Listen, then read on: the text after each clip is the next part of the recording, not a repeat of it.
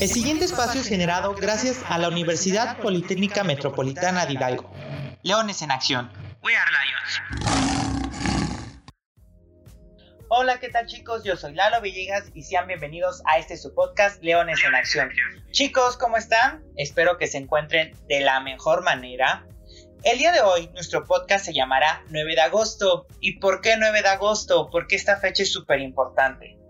Los pueblos indígenas son herederos de una gran diversidad lingüística y cultural, así como de costumbres y tradiciones ancestrales. A pesar de su diversidad, la mayoría de los pueblos indígenas comparten aspectos comunes e importantes, entre ellos la forma de relacionarse con sus territorios tradicionales y su entorno, así como la voluntad de preservar sus formas de organización, sus valores culturales, sociales y económicos, que con frecuencia son diferentes a las normas que predominan la sociedad en las que viven. Aunque plurales, los pueblos indígenas comparten desafíos similares al momento de defender el reconocimiento y protección en sus derechos fundamentales.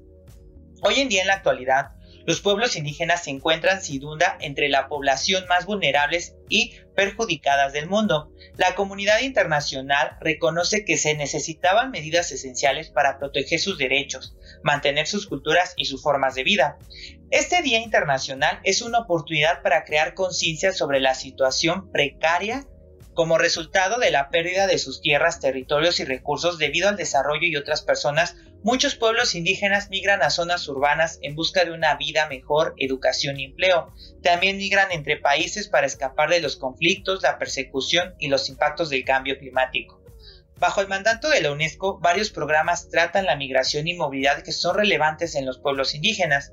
La UNESCO centra actividades en temas relacionados con la inclusión y la diversidad para combatir todas las formas de discriminación. Así como también las instituciones educativas hoy en día adoptan este tipo de circunstancias y la OPMH no es la excepción, el día de hoy trataremos este tema de gran relevancia, el Día Internacional de los Pueblos Indígenas. Para el día de hoy, me permití invitar a Emanuel Nicolás Vite. Él es estudiante de la carrera de Arquitectura Bioclimática de nuestra universidad. Emanuel, sé bienvenido a este tu programa, Leones en Acción. Tonal y Lalo, Tlaxcamatimiec, Anipaquinis ah, Esto quiere decir ah, que buen día, ah, Lalo. Sinceramente no, bueno, no puedo decirte a este tu programa, por eso no lo comenté, pero estoy muy feliz de estar en este tu programa. Gracias, Emma, por, por venir a este el programa de los Leones. Emma, como sabemos, va a ser el 9 de agosto. Es un día muy importante para los pueblos indígenas, ya que se declaró a nivel internacional pues esta fecha importante para, para ellos. Yo sé que perteneces a esta parte de región, eres un heredero de una gran diversidad lingüística y cultural quisiera que me pudieras platicar un poco de cómo viviste esa, etapa de, pues, infancia. ¿Cómo fue el aprenderlo? ¿Cómo fue con los compañeros? Sí fue difícil, tengo entendido que para muchos otros que tienen esta virtud de poder hablar una lengua indígena, pues hay veces se les complica, pero quisiera oír de propia voz tuya cómo viviste esa experiencia en ese transcurso de tu infancia o de tu niñez. Bien, pues mi niñez no consideraba muy importante o relevante el aprender el náhuatl e incluso mi mamá no, no me comentaba o me platicaba con este con el, con el lenguaje de náhuatl. Entonces pues con el tiempo pues, me pareció algo irrelevante no eh, de hecho cuando trataba de comunicarme con mi abuela o mis abuelos pues ambos por parte de que yo no sabía hablar el náhuatl, mi abuela no sabe hablar español, entonces se nos hacía complicado.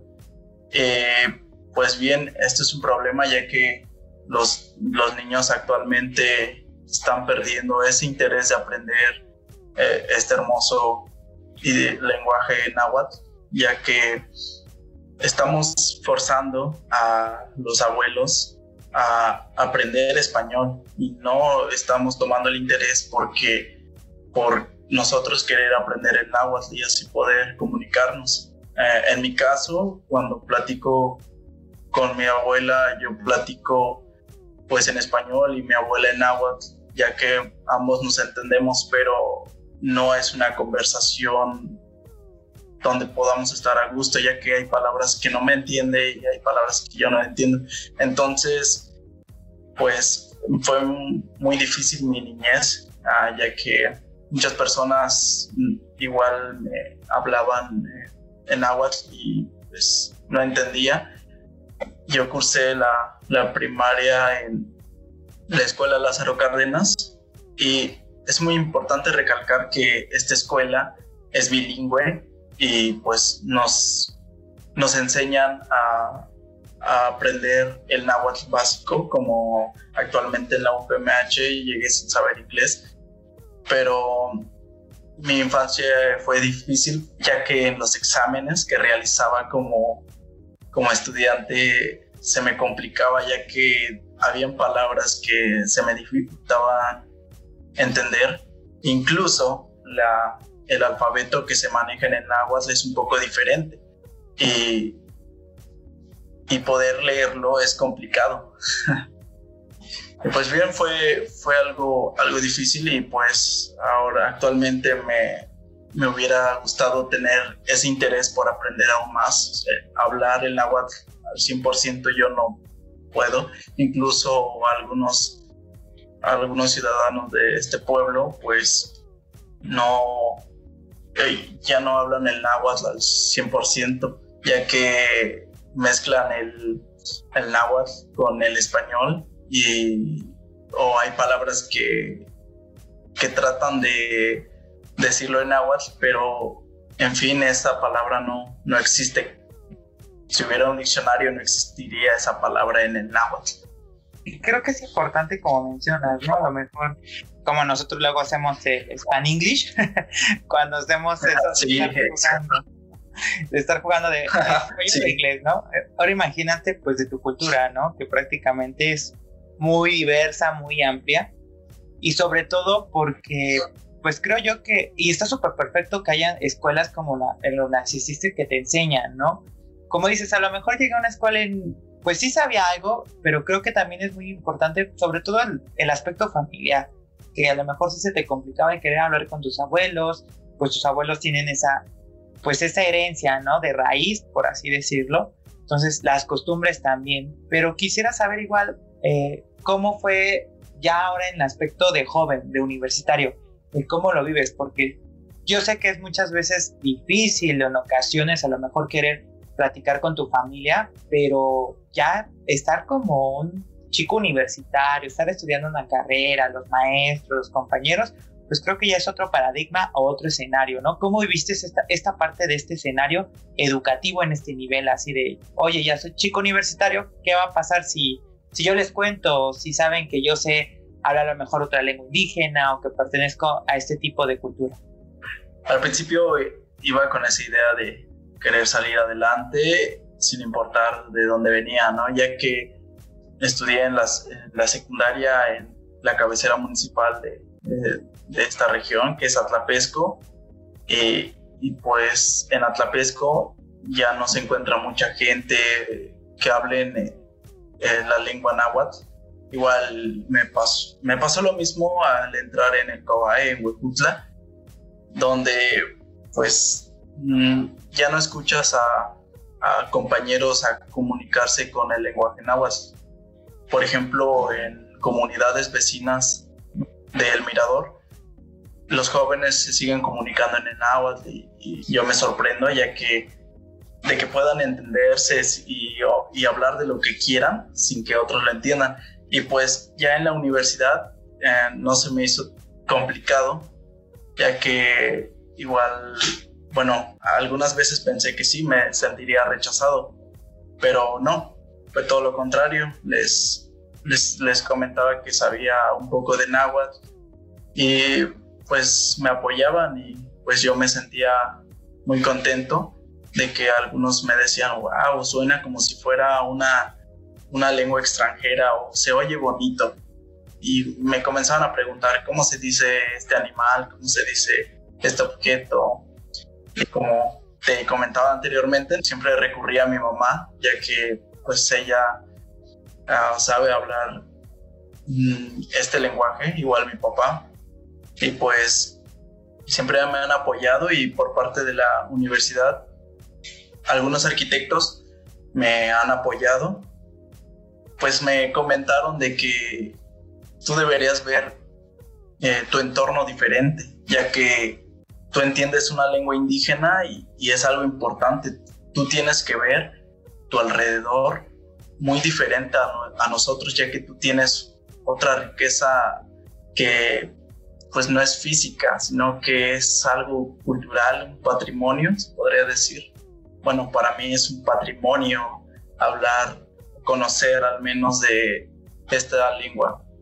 Y me, me ha sido, he sido aceptado muy bien en la universidad, pues de hecho tenía miedo a participar. Hubo una ocasión donde pasé a decir una poesía y pues fue agradable, ¿no? Ya que recibí mucho apoyo de el público que se entraba, se encontraba en este, en este café literario.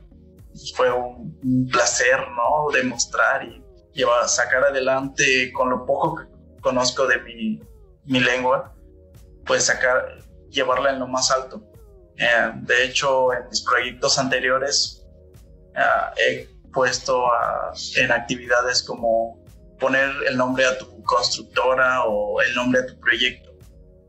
Me ha agradado eh, ese ejercicio ya que puedo utilizar el lenguaje náhuatl para, mm, para formular palabras pequeñas con mucho significado, como por ejemplo em, llamé a mi constructora Mocali, que Mo viene se refiere a tú, Cali de casa, entonces esto quiere decir Mocali, sí, que significa tu casa.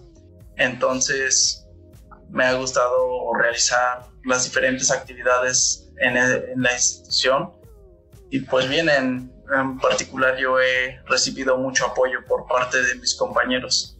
Y eso es padre porque estás pues conservando tus raíces, conservando una herencia que se puede transmitir todavía a nuevas generaciones y que creo que es importante decir que pues México es uno de los países con más este, cultura en lenguas indígenas pero sobre todo el permanecerlas, el que sigan, y es padrísimo porque como lo comentábamos, no puede ser incluso pues como un idioma, ¿no? Como te decían tus, tus compañeros, ¿no? Suena a otro idioma del extranjero, pero no solamente que, que quiera decir del extranjero, sino que se siga conservando este tipo de, de lenguas, este tipo de pues, raíces y de cultura que no se deben de perder porque al final del día es una herencia cultural impresionante.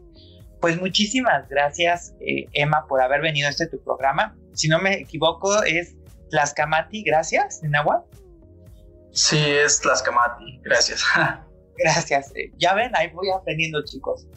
Entonces, muchísimas gracias, Emma, por haber venido este, a este tu programa en Leones en Acción. Pues muchas gracias por invitarme a este tu programa. Me he sentido muy, mm, muy a gusto compartiendo de mi historia, de mi cultura. Y gracias.